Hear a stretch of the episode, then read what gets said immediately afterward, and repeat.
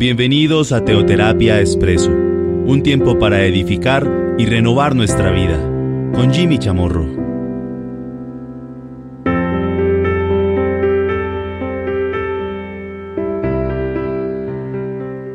Muy buenos días, bienvenidos a Teoterapia Expreso, nuestro programa semanal, nuestra cápsula, nuestra píldora semanal de cada domingo. Hemos venido abordando el tema lo que bien me parezca, lo que bien me pareciera. Nos hemos fundamentado en algunos pasajes bíblicos, concretamente el libro de jueces, jueces 16, jueces 17. A ello hemos dedicado varios capítulos o varios programas. Recordemos, no había rey en Israel. Cada uno hacía lo que bien le pareciere. Bien le pareciere, recordemos, lo que a mí me parece bien. Eso es lo que significa, no lo que me parezca simplemente, sino lo que a mí me parece bien, lo que me parece correcto. Sea algo peor que hacer lo que a mí me parezca, es hacer lo que a mí me parece bien. Eso, eso es peor. Peor porque me sumerge en la obstinación como estoy haciendo las cosas bien, entonces yo puedo seguir haciendo lo que me parezca, porque, porque estoy haciendo lo que es correcto,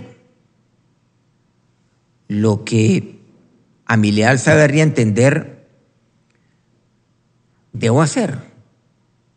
Y lo que me va a permitir inclusive crecer desde todo punto de vista. Esa era la, la situación y lo que estaban viviendo en ese tiempo, en el libro de jueces. Y ya mencionamos ahí un par de capítulos. Recordemos la historia de Micaías, un hombre que tenía un sacerdote, un levita, pero también tenía terafinos, o sea, tenía sus ídolos, tenía imágenes de talla, imágenes también esculpidas. Un tema extraño, un tema raro. Luego vino una tribu, la tribu de Dan. Igual. O incluso hasta peor, porque cada uno hacía lo que bien le pareciera. ¿Dónde se origina esto? Nos dice la palabra de Dios que Moisés, sí, él condujo a su pueblo durante 40 años, hasta que llegó al otro lado del Jordán, antes de cruzarlo, porque si lo cruza, obviamente llegaría a la tierra de Canaán, pero Dios no le permitió llegar. Esa es otra historia. Dios le permitió visualizar desde arriba la tierra prometida, desde la, cumbre de Pilga, en el monte Neo, o sea, a ese lado. Y a ese lado está, pues, obviamente, Moab. Luego, resumiendo un poco la historia, porque esto se trata, esta parte introductoria, pues Joab, Joab tomó, como decimos comúnmente, la posta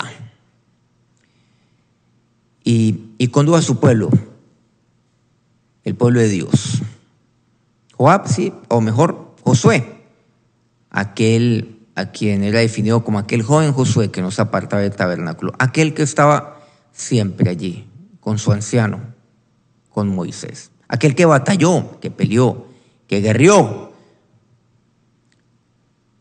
Y, y Dios toma esa decisión. Dios le dije, no, unge a Josué. Él lo hace.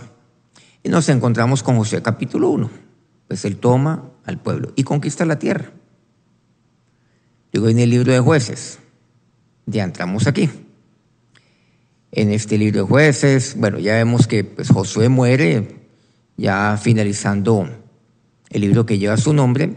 Sin embargo, aquí en Josué también me menciona lo concerniente a, pues, a, a la muerte también, o más que la muerte de Josué, lo que sucede cuando Josué muere.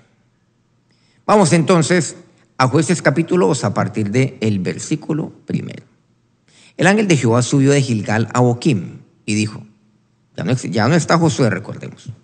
Yo os saqué de Egipto y os introduje en la tierra de la cual había jurado a vuestros padres, diciendo, no invalidaré jamás mi pacto con vosotros con tal que vosotros no hagáis pacto con los moradores de esta tierra, cuyos altares habéis de derribar. mas vosotros no habéis atendido a mi voz. ¿Por qué habéis hecho esto? Este es un versículo clave para mí, desde el punto de vista ya, ya muy personal. Es el versículo en el cual nos podemos detener. Y hay que hacerlo. Aquí podemos ver algunos aspectos. Básicamente, tres de ellos. Primer aspecto, los tres, en el versículo segundo. Veamos aquí literalmente lo que dice la Biblia. Del versículo segundo de jueces 2. Con tal que vosotros no hagáis pacto con los moradores de la tierra.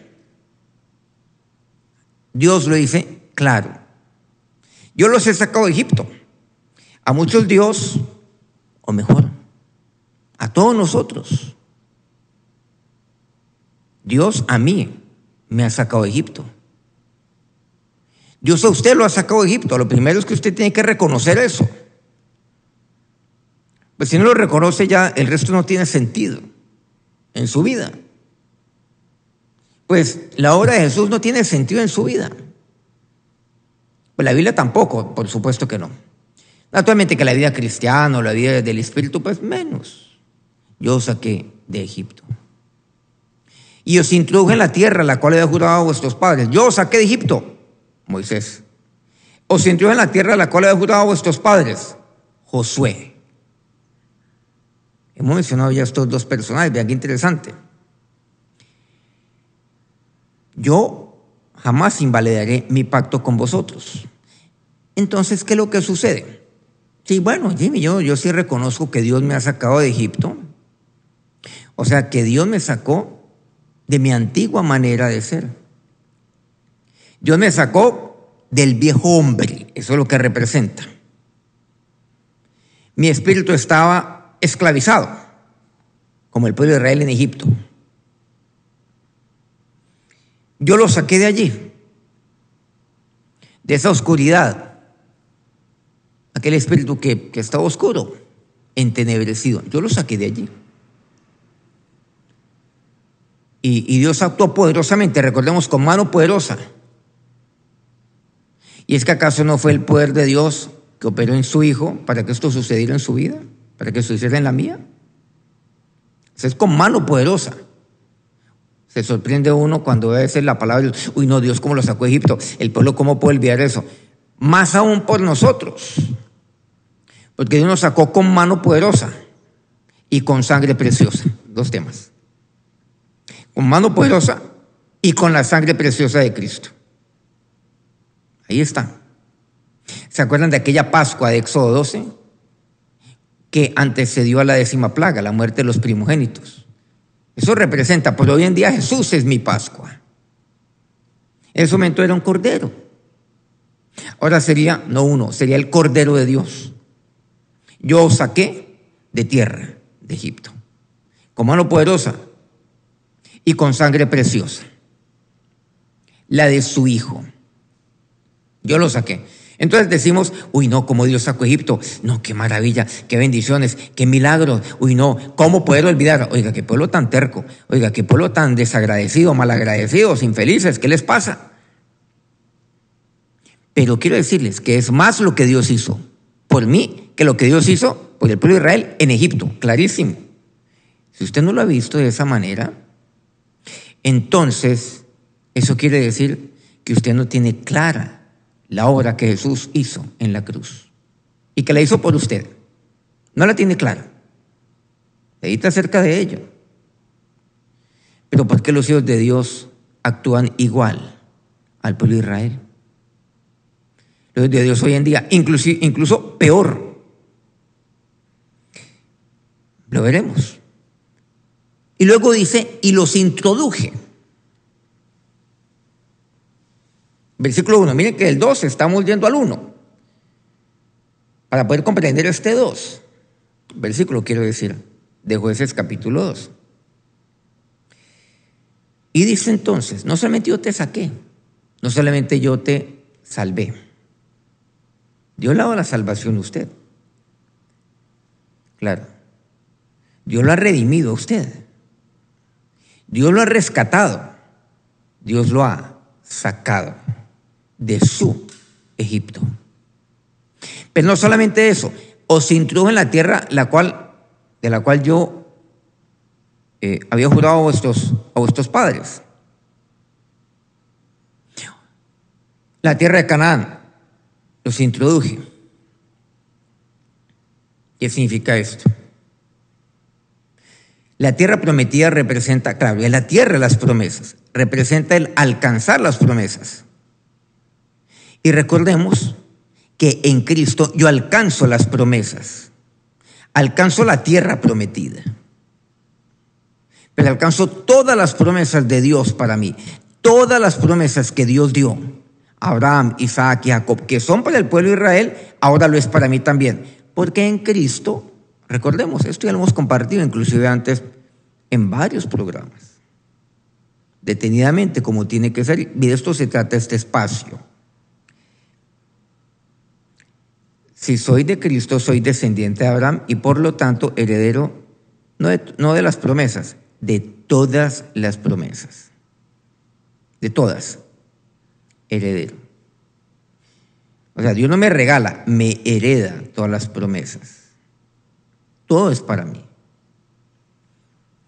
Y por, o sea, todas las promesas del Padre son para mí. Porque el Hijo hereda de su papá. Porque usted hereda de su papá Dios. Eso significa el yo saqué, yo salvé y el yo os introduje. Pero nos falta un pedacito.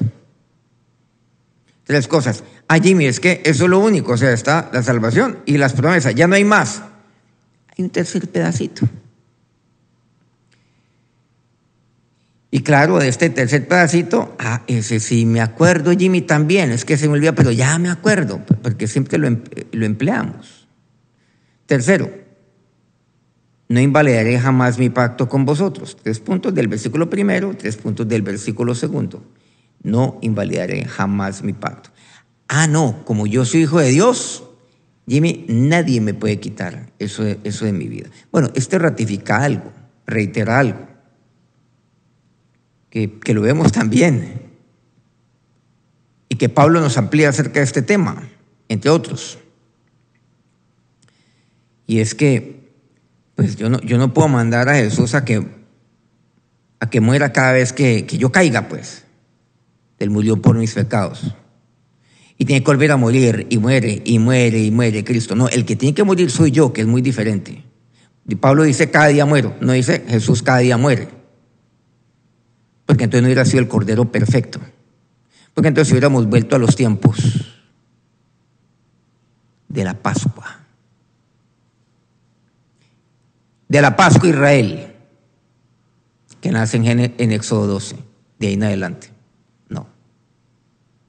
Donde continuamente tengo que ofrecer yo, pues, sacrificio, cordero a Dios. Bueno, por supuesto que tengo que seguir presentando sacrificio, que es mi vida Él que es mi alabanza, claro, que es un corazón, o mejor, que es un espíritu quebrantado, que es un corazón contrito, humillado. Claro que sí, pero por supuesto que sí, pero no cordero alguno. Usted no ofrece cordero alguno a Dios.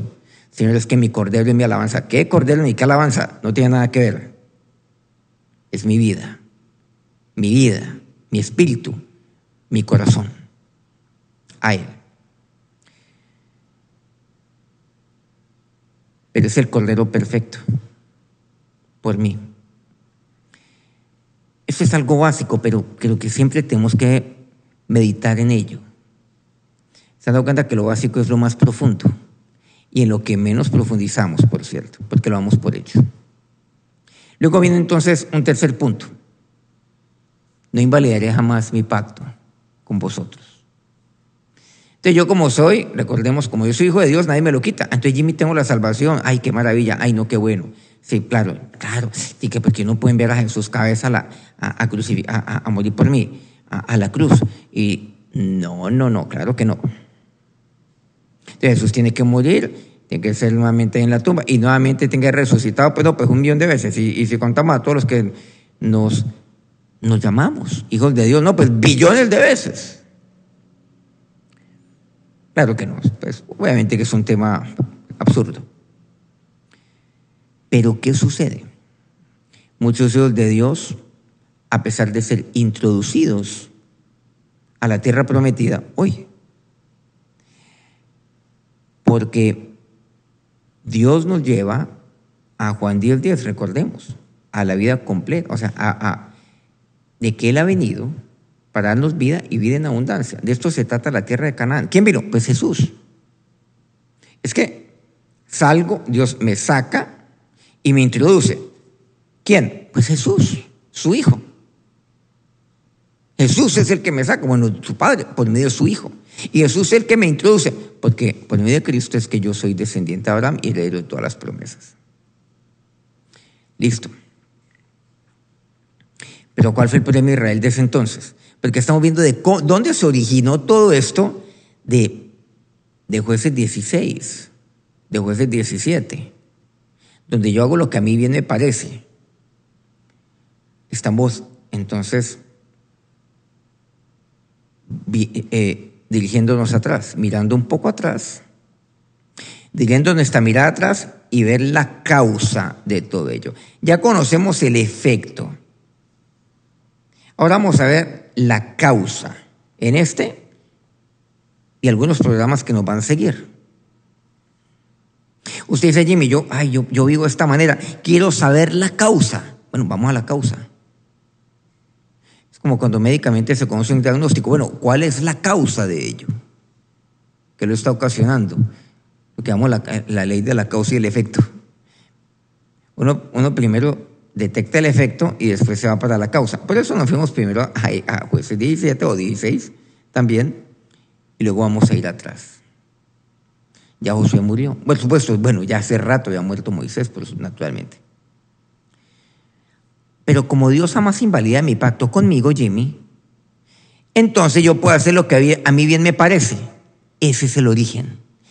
El origen es que Dios hizo pacto conmigo y haga lo que yo haga o deje de hacer, Dios no va a invalidar su pacto conmigo porque su palabra es verdad. Porque Dios es fiel y Dios cumple su palabra. En otras palabras, así yo sea un sinvergüenza. Usando un término fuerte pero literal en la Biblia, así yo no sea fiel. Y no permanezca fiel, que es importante. Porque la fidelidad tiene tiene una característica, es que debe ser permanente. No es por momento, ah, no, es que yo fui, fui fiel hoy, pero mañana no. No, eso, eso no funciona así. El tema de la fidelidad es un tema interesantísimo. Desde el punto de vista espiritual, claro, pero también se aplica a todo. Estoy seguro que ninguna mujer va a aceptar que un hombre le sea fiel por momentos. O sea, eso no existe. En otras palabras, eso, es, absurdo. Bueno, lamentablemente hay, mujeres que, que, no, sé, se dejan, se dejan seducir de tal manera, eh, quiero decir, porque el hombre es caracterizado pues por tener una excelente lengua, palabras. Entonces se, se, dejan o, eh, se, dejan oír de tal manera, oyen lo que, lo que necesitan oír Ay, sí. Ay, sí, mi esposo me es infiel. Bueno, cada fin de semana. Y eso, ay, no, mi, mi esposo me es infiel. Pero bueno, vamos avanzando, Jimmy. Ya no es una vez a la semana, sino una vez al mes. Ay, vamos de gloria en gloria. No. Ninguna mujer son cinco sentidos va a aceptar eso. Y si lo acepta, bueno, aquí no hay adjetivo que le caiga adecuadamente. Pues no, así yo haga lo que yo quiera, él va a permanecer fiel y yo siempre voy a ser su hija, su hijo. Pero ¿qué, para, ¿qué pasa con esa postura? Los fariseos decían a Jesús, bueno, nosotros somos hijos de Abraham. En otras palabras, y eso no lo quita nadie, ni lo cuestiona nadie, ni siquiera tú, Jesús. Jesús, ¿cómo responde? Bueno, si fueseis hijos de Abraham, las obras de Abraham haríais. ¿Por qué? Porque un hijo se parece a su papá, recordemos. Las obras, entonces ustedes se parecerían a Abraham. ¿En qué? En la fe, en la vida de fe, en creerle a Dios, en tener temor de Dios. pero no sé, por vuestras obras, ¿saben ustedes a quién se parecen? ¿A quién se parece? ¿A quién? ¿A quién? Yo los he visto en algún lado. Es como, por ejemplo, cuando nace un niño. A ver, metámosle aquí un poquito de picante este tema. Cuando se un niño, y entonces ese niño, mm, no me parece nada el papá. Entonces, pues uno queda como calladito. La nariz no le salió en nada al papá. El cabello menos. No, la boca menos. Ni, ni que era como decimos la, la vuelta a la oreja. No, no, parece, no se parece en nada. Los ojos, el tamaño, nada se parece. Pero resulta que Jesús le dice, no, usted no me parecen a Abraham. No, no, no, no, no. O sea, genética, no, porque es que hay un, no, la genéticamente no me parecen. Usted no me parece a Abraham porque, porque Abraham es un hombre de fe. Pero, pero nada. ¿Dónde los he visto? ¿Dónde los he visto?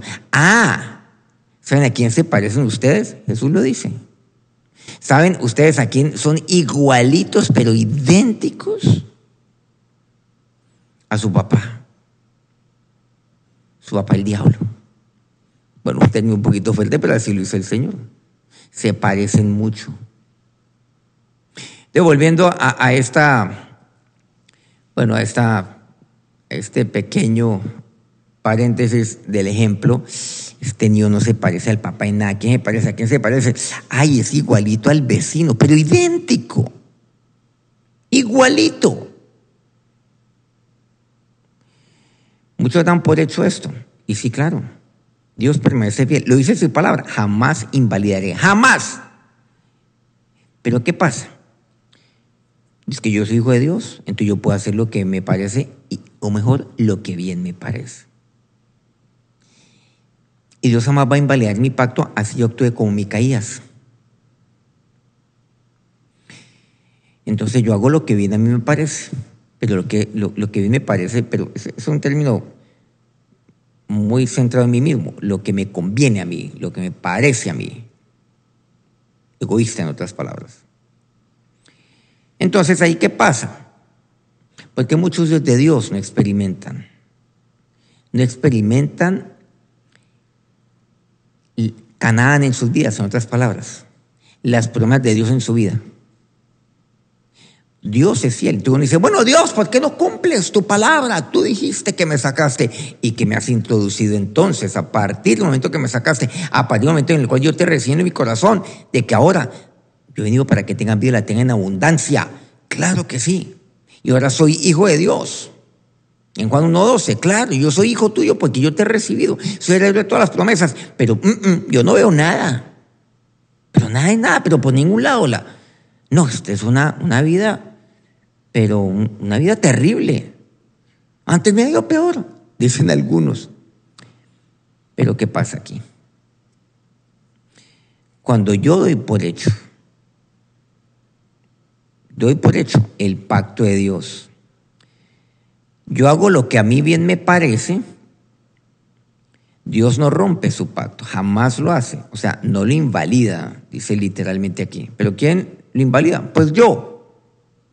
Ah, pero es que él es fiel aunque yo permanezca infiel. Pero totalmente de acuerdo. Además es lo más bíblico que hay. Pero ¿qué sucede? Pero, pero Dios me ha creado libre. El libre albedrío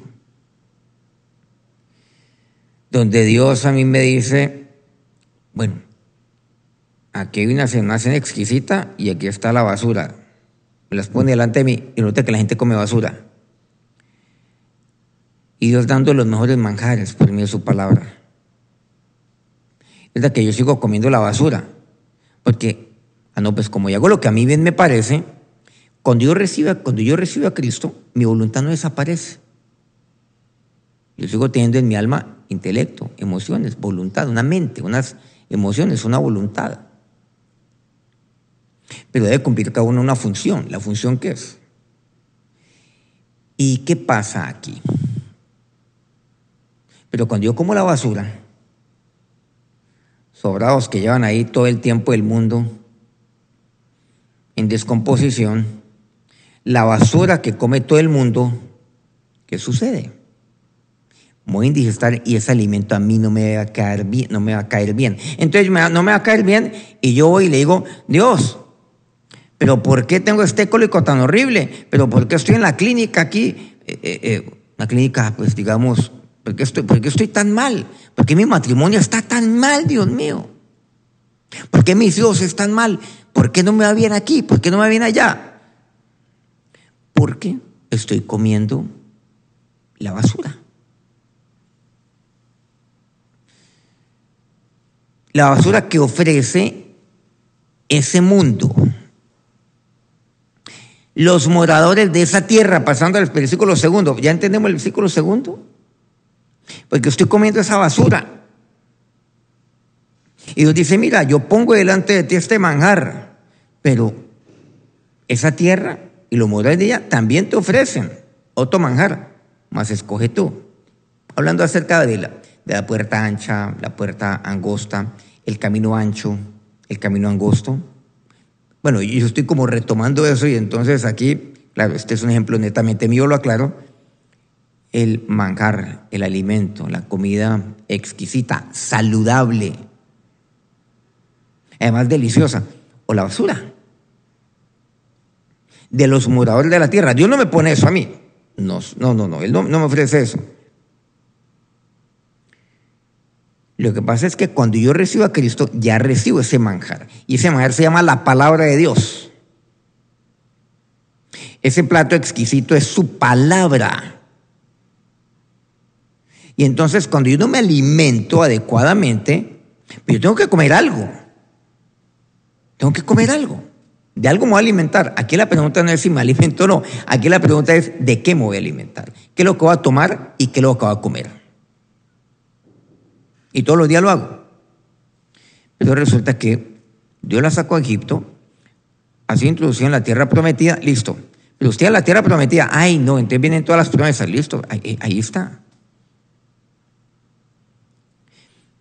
Pero Dios no lo, no lo ha quitado del mundo. Lo que pasa es que la oración de nuestro Señor Padre Padre no te pido que los quites del mundo, que los guardes del mal. En otras palabras, que no coman la basura, que no coman la porquería.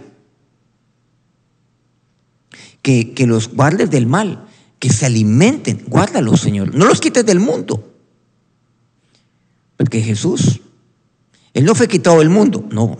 Él fue al Padre cuando cumplió lo que tiene que cumplir. Y usted iremos a nuestro Dios, lo iremos. Cuando cumplamos aquí, lo que hemos de cumplir, para lo cual Él aquí ahora nos ha enviado como hijos de Dios, no antes. Lo que pasa es que Jesús logró su ministerio, bueno, llegó a los 33 años y logró su ministerio en tres años, por favor. A, mí me falta todo demasiado, demasiado. El caso mío personal, seguramente usted, usted ya no, eh, a mí me falta mucho todavía, tanto me falta. Y pero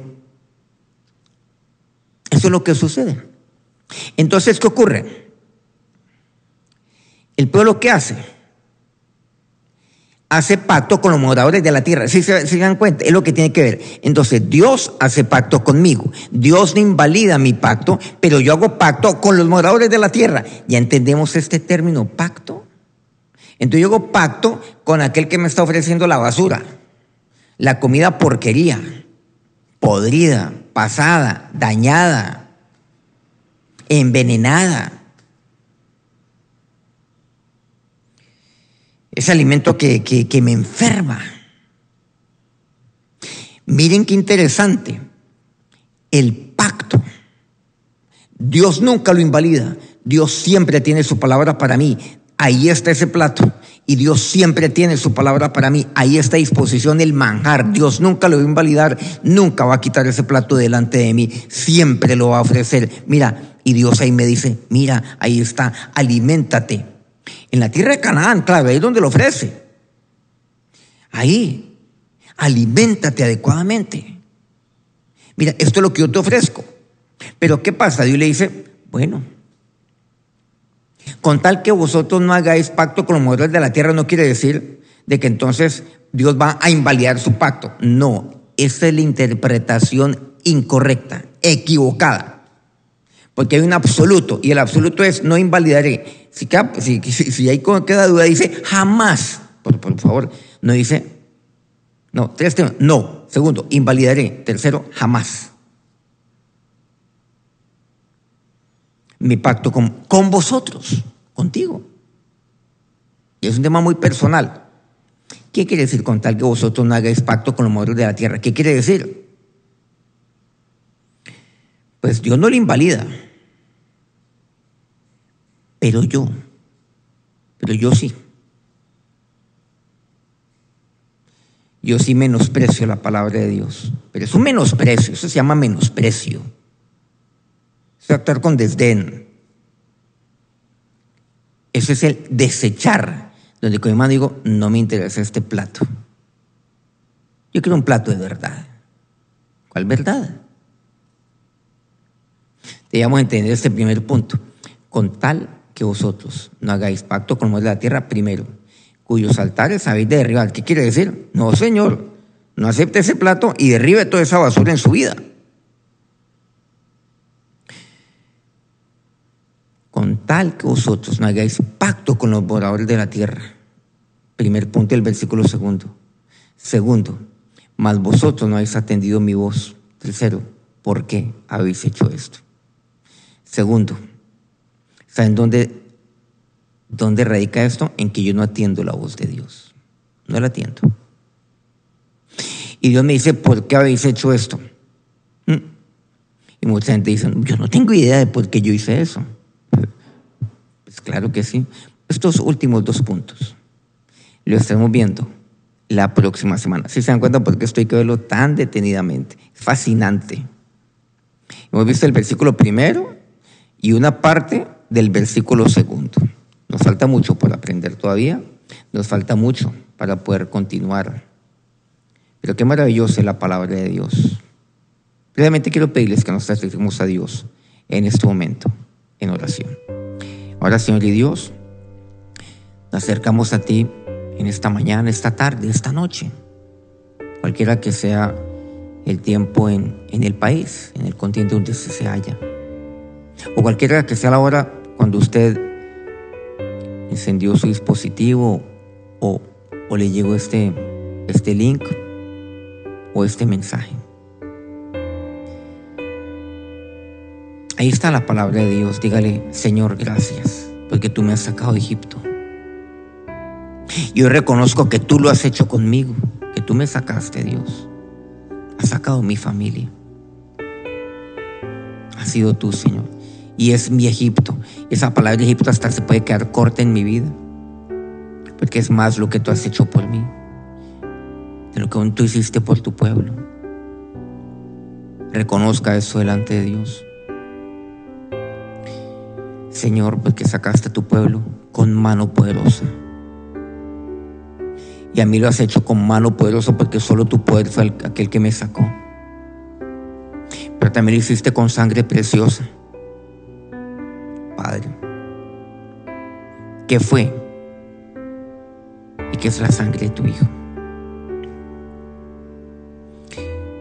¿Cuántas veces miramos atrás aquí en la Biblia y entendemos como un pueblo que habiendo visto todas las maravillas que tú hiciste, viendo las plagas y como en cada una de ellas tú siempre los protegiste?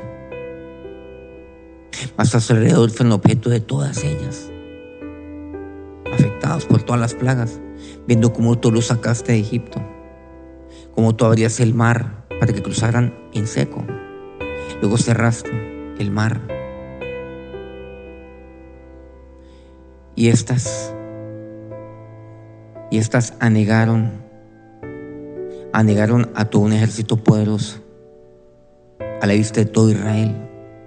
Como, les como tú diste provisión, maná, de carne a través de aves, de codornices. Como tú le proviste de agua, de tantos, oh Dios, como cómo poder en este momento enunciar cada una de ellas.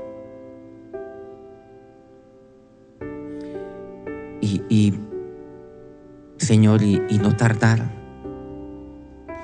Ahora, Señor y Dios, he visto todo lo que hiciste por mano de Josué a su pueblo. Y aún así el pueblo persistía en su necedad. Pero Señor, Jesús, es que fue tu sangre la que lo hizo. Yo reconozco, dígale a Dios, conozco de corazón. Y por hoy te digo gracias, Padre. Y gracias a ti, Hijo de Dios. Gracias, Jesús. Gracias, Dios, por sacarme. Gracias por introducirme a la tierra prometida, porque eso has venido tú. Tú no invalidas el pacto, Señor. Pero hoy toma la decisión de escoger el único manjar, el único plato especial, es aquel que tú me ofreces. Porque jamás los moradores de esta tierra van a ofrecer algo medianamente o mínimamente digerible o mínimamente sabroso. No, no puede ser. Hay muchos moradores aquí en esta tierra, en esta tierra, ¿sí? Hay muchos moradores, ¿sí? De los tú no me quitas de esta tierra, porque esa fue tu oración, no te pido. Y así dice Jesús al Padre, que los quites del mundo, sino que los guardes del mal. Sí, es de ser apartado del mundo, más no quitado. ¿Apartado qué es? Ya lo entendemos en este pasaje. Apartado de del alimento que me ofrece el mundo, apartado de los dioses de este mundo, de los ídolos, de los terafines de este mundo. Pero, ¿en qué consiste la vida cristiana? La vida abundante en siempre tomar, en siempre escoger y solo mirar el manjar que tú me ofreces, que es delicioso, Señor. Señor, tú siempre pones tus delicias, oh Dios, frente a mí. Y eso no es otro que tu palabra. Porque día a día me ofreces algo. Y a pesar de que tu palabra es una, cada día el plato es diferente, pero viene de una sola palabra y de un solo autor que eres tú. Y eres tú, Jesús, el que pone siempre, nadie más, ese plato. Y cada día me enseñas algo diferente. Hay un plato diferente para mi vida. Por eso la vida que tú tienes para mí no, no puede ser una vida de monotonía, a pesar de que la mayoría de los cristianos viven monótonamente, aburridos. Ah, no, es que la Biblia, ya leí ese pasaje, entonces como que comen nuevo plato todos los días. ¿Por qué? Entonces con eso justifican el comer del plato del mundo, de gustar de él. Qué necedad, Dios que necios hemos sido Dios. Por eso Dios, Señor, hoy, dígale a Dios, toma la decisión de solamente alimentarme de ti. Tú jamás invalidas el pacto, jamás. Gracias Señor, porque siempre me ofreces tu palabra. Jamás invalidas el pacto, porque siempre tienes plato para mí. Así yo deseche tu palabra cada día siempre está delante de mí. Siempre lo traes delante de mí, Jesús. A pesar de que yo sea infiel, y lo he sido ayer, antes de ayer, un año, y siempre desechando tu plato, tú siempre traes tu palabra para mí. Y la traes hoy, y si la desecho, la traerás mañana. La comida para mí. Pero, Señor, es mi decisión. Pero hoy tomo la decisión de siempre escogerte a ti, de mirarte a ti, de mirar, oh Dios, tu palabra, de atender tu voz, como dice aquí, tu palabra. Gracias a mi Señor y mi Dios. Ayúdame, dígale a Dios, ayúdame a entender dónde está el origen, Señor, de Dios, de de mi monotonía espiritual, de mi fracaso espiritual, de mi necedad espiritual. Ayúdame. Ayúdame, Señor, porque es posible que hoy estoy haciendo lo que bien me parece. Me parece lo correcto, pero, pero Señor, ayúdame. Ayúdame, Espíritu Santo de Dios. Señor, yo te doy gracias por, por ser nuestro ayudador, Espíritu Santo. A eso has venido tú, a ser nuestro ayudador. Dígale a Dios, gracias. Haz lo que tengas que hacer en mi Dios. ¿Sí? Ya no quiero hacer lo que me parece, mucho menos lo que bien me parece. Hacer lo que a ti te parece, porque siempre lo que a ti te parece es el bien de ti para mi vida, Jesús. Hazlo. Hazlo ahora, mi Señor. No hay resistencia, Señor, en mí. Debilítame, Espíritu Santo. Para, debilítame para rendirme totalmente a Cristo. Y ahora que el Dios fiel, que el Dios que jamás invalida el pacto, que el Dios que lo ha sacado de Egipto, el Dios que lo introdució aquí, a experimentar las promesas de Dios, los bendiga en este día y siempre. Amén.